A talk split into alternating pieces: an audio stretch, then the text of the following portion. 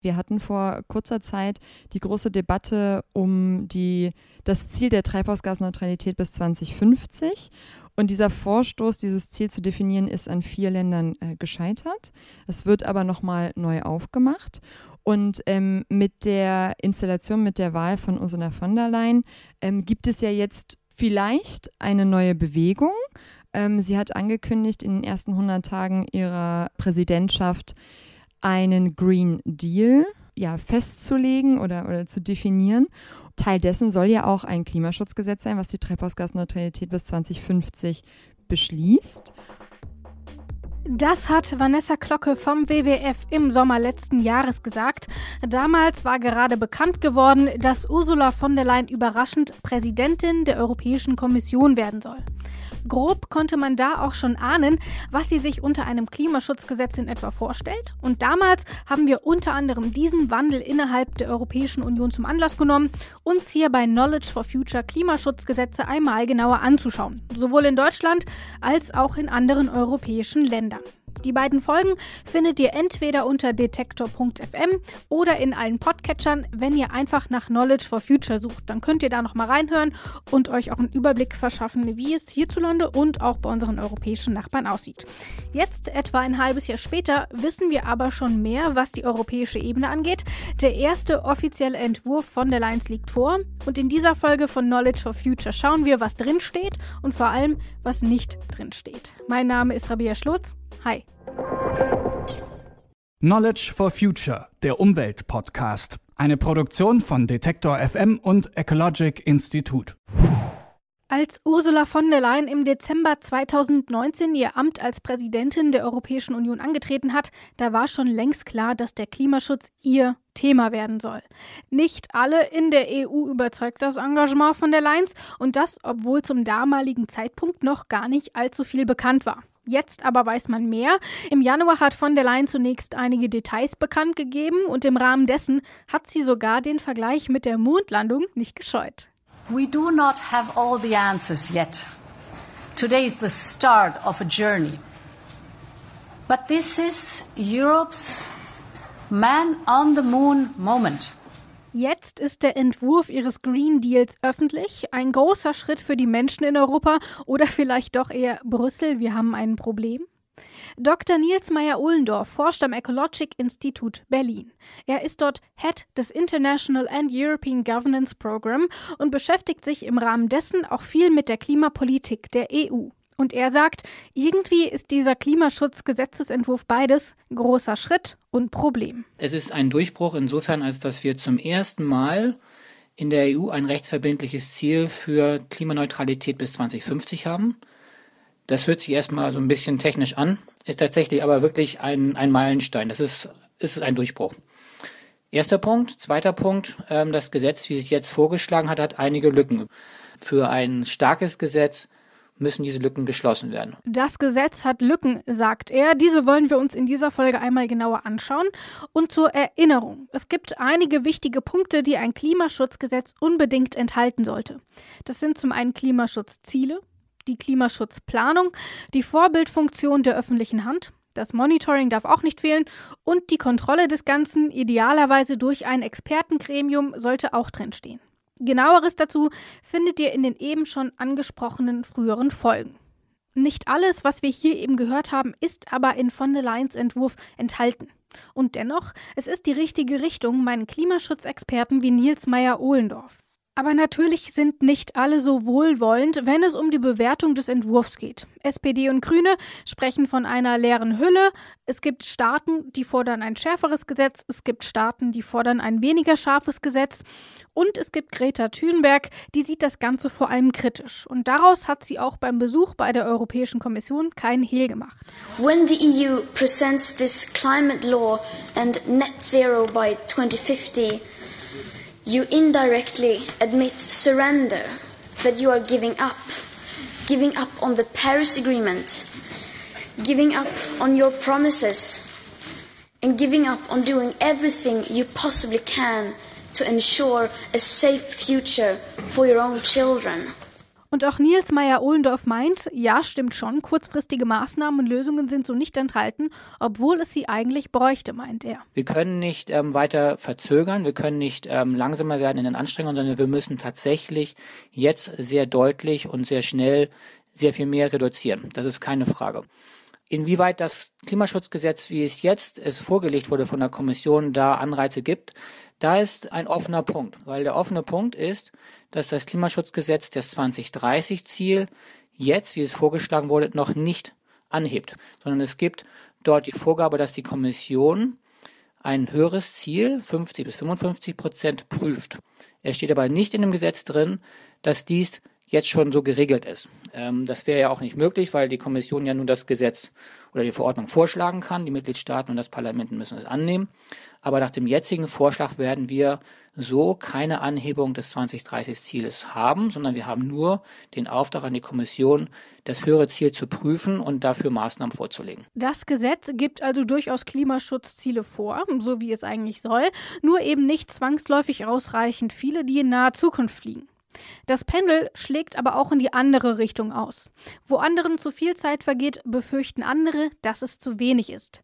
Dr. Joachim Hein vom Bundesverband der Deutschen Industrie e.V. fällt vor allem ein Wort ein, wenn man ihn fragt, was er vom Green Deal hält. Über ehrgeizig, wobei mir nicht klar ist, wie man äh, dahin kommen äh, soll, was man erreichen will in dieser kurzen Zeit und in dieser Abstraktheit, äh, wie das bislang noch vorliegt. In dieser kurzen Zeit sagt er. Gemeint ist damit der Zeitraum bis ins Jahr 2050 und auf den ersten Blick möchte man meinen, hm, 30 Jahre, das ist doch gar nicht so kurz.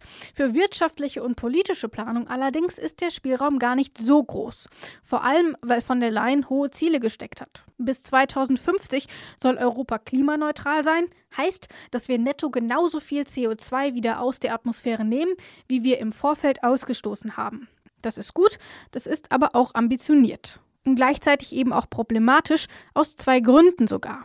Denn ein Emissionsbudget legt die EU nicht fest. Das heißt, nirgends ist festgeschrieben, wie viel CO2 denn überhaupt noch ausgestoßen werden darf. Und das könnte dann eben auch die Ziele verwässern.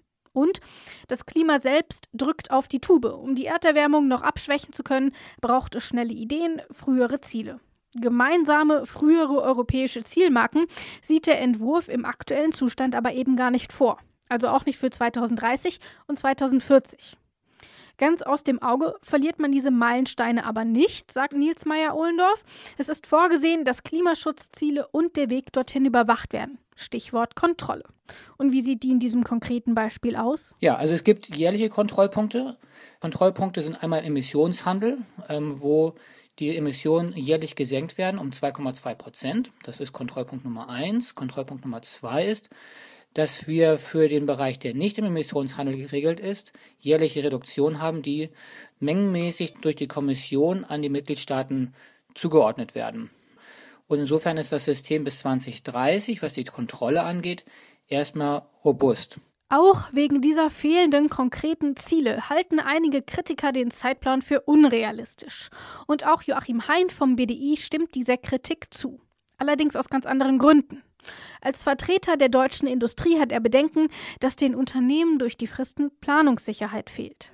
Ich würde vor allem gerne den Hinweis bringen auf, auf die Zeitschiene, nämlich äh, wir haben jetzt im März 2020 den Entwurf eines Klimaschutzgesetzes, in dem nichts weniger drinsteht, als dass wir 2050 äh, nichts mehr emittieren, mehr oder minder. Der Rat muss zustimmen, das Parlament muss zustimmen. Die Prozeduren äh, dauern in der Regel in der EU. Äh, das heißt, wenn ich, wenn ich großzügig rechne, dann sind wir in zwei Jahren durch mit dem Gesetz und es tritt 2022 in Kraft. Dann wird aber das Jahr vorher, in 2021, schon angefangen, ich habe, glaube ich, zehn Vorhaben gezählt, zu äh, erneuern bzw. neu zu machen. Also die Emissionshandelsrichtlinie wird angefasst. Die Effort-Sharing-Verordnung wird angefasst, erneuerbare Energieeffizienz, Ener ähm, Energiesteuerrichtlinie und, und, und. Wer Großprojekte oder Anschaffungen plant, braucht aber eben mehr Zeit, sagt Joachim Hein. Bis neue Technologien einsatzbereit sind, die die Klimabilanz eines Unternehmens oder gar einer ganzen Industrie verbessern würden, kann es zwischen fünf und zehn Jahre dauern. Finanzierung, Planung, Umsetzung, all das braucht eben Zeit. Gehen wir aber mal weg vom Faktor Zeit und schauen uns den Faktor Verbindlichkeit an. Damit die Ziele erreicht werden, müssen die Länder an einem Strang ziehen. Bislang zeigt sich allerdings, dass die Vorstellungen zum Klimaschutz weit auseinanderklaffen und die Maßnahmen diesbezüglich eben auch. Wie will man das auf EU-Basis denn lösen? Es gibt einmal die Vorgaben aus der Klimaschutzverordnung, wo dann gesagt wird oder wo geregelt wird, dass die Mitgliedstaaten bestimmte Reduktionsziele bis 2030 erreichen müssen. Und dann gibt es natürlich noch den ganzen großen Strauß von Instrumenten, die die EU eh bereithalte, wie zum Beispiel Effizienzstandards für Gebäude, CO2-Grenzwerte für Autos, Vorgaben in der Landwirtschaft. Also da gibt es diesen ganzen Strauß, den die EU hat. Ähm, das ist nicht die EU, sondern das sind die Mitgliedstaaten, die sich das selbst so vorgenommen haben, wie sie CO2 und andere Treibhausgase reduzieren müssen. Ideen gibt es also genug, geplante Maßnahmen eigentlich auch, eben insbesondere auf nationaler Ebene. Nicht immer aber fruchten die auch wirklich. Schauen wir uns zum Beispiel den deutschen Verkehrssektor an. Seit den 1990er Jahren sind die Emissionen im Grunde gleich geblieben. Kleinere Veränderungen gibt es zwar, die große Klimastrategie aber fehlt. So werden in etwa 165 Millionen Tonnen CO2 ausgestoßen, jedes Jahr. Die Kommission hat dafür ein Hintertürchen offen gehalten. Kommen die Mitgliedstaaten nicht voran, kann sie sogenannte delegierte Rechtsakte erlassen. Darin ist die Kommission weitestgehend frei in der Formulierung. Das Europaparlament und die jeweiligen Fachminister der Mitgliedstaaten im Rat haben nur wenig Einfluss darauf. Zwar können sie ein Veto einlegen, dennoch gelten diese delegierten Rechtsakte als starkes Mittel der Kommission. Möglichkeit Nummer zwei ist, dass die EU ihren Mitgliedstaaten auch Empfehlungen geben kann, wie sie besser ans Ziel Klimaneutralität kommen. Das ist nett, bringt aber auch nur bedingt etwas. Dieses System als solches allein ist schwach, würde nicht ausreichen. Einmal, weil es keine echte Benchmark für die Kommission gibt, um festzustellen, dass die Mitgliedstaaten nicht ausreichend zu Klimaneutralität beitragen. Das ist eine. Und das andere ist, dass sie nur Empfehlungen aussprechen kann und diese Empfehlungen sind nicht rechtlich verbindlich. Diese Empfehlungen sind auch keine Grundlage, um Mitgliedstaaten vor den Europäischen Gerichtshof zu bringen. Also mit diesem System gäbe es keine Vertragsverletzungsverfahren, was wir jetzt ja haben, sondern es gäbe nur ein System von politisch wirksamen Empfehlungen und es gäbe ein ziemlich schwaches Maß an Verbindlichkeit, sondern ein hohes Maß an Freiwilligkeit. Und dieses System als solches ist nicht ausreichend. Und Joachim Hein vom BDI sieht noch ein ganz anderes Problem. Er hätte sich gewünscht, dass zuallererst über einen konkreten Fahrplan nachgedacht wird. Sinnvoller und realistischer wäre zunächst mal äh, zu schauen, wie es geht, wie es gehen kann. Ich weiß natürlich, dass die Kommission ähm, die äh, Ende 2018 ihre Long-Term Vision, äh, hat sie das genannt, äh, veröffentlicht hat. Die haben wir uns auch sehr genau angeschaut. Das ist aber vom Ansatz her genauso wie, ähm, wie unsere Klimapfade-Studie. Das sind Szenarienrechnungen. Das heißt, ich setze irgendwelche Rahmenbedingungen und lasse dann Modelle rechnen. Die Ergebnisse hängen naturgemäß sehr davon ab, was ich da an Rahmenbedingungen reinstecke. Ähm, das heißt, das ist nicht irgendwie, äh, das, das, sehe ich zumindest nicht irgendwie als Impact Assessment an, also als, als Bewertung der möglichen Folgen von, von bestimmten Vorhaben. Das müsste man erst machen, zuerst machen, bevor ich irgendwelche Ziele verschärfe. Fassen wir also zusammen.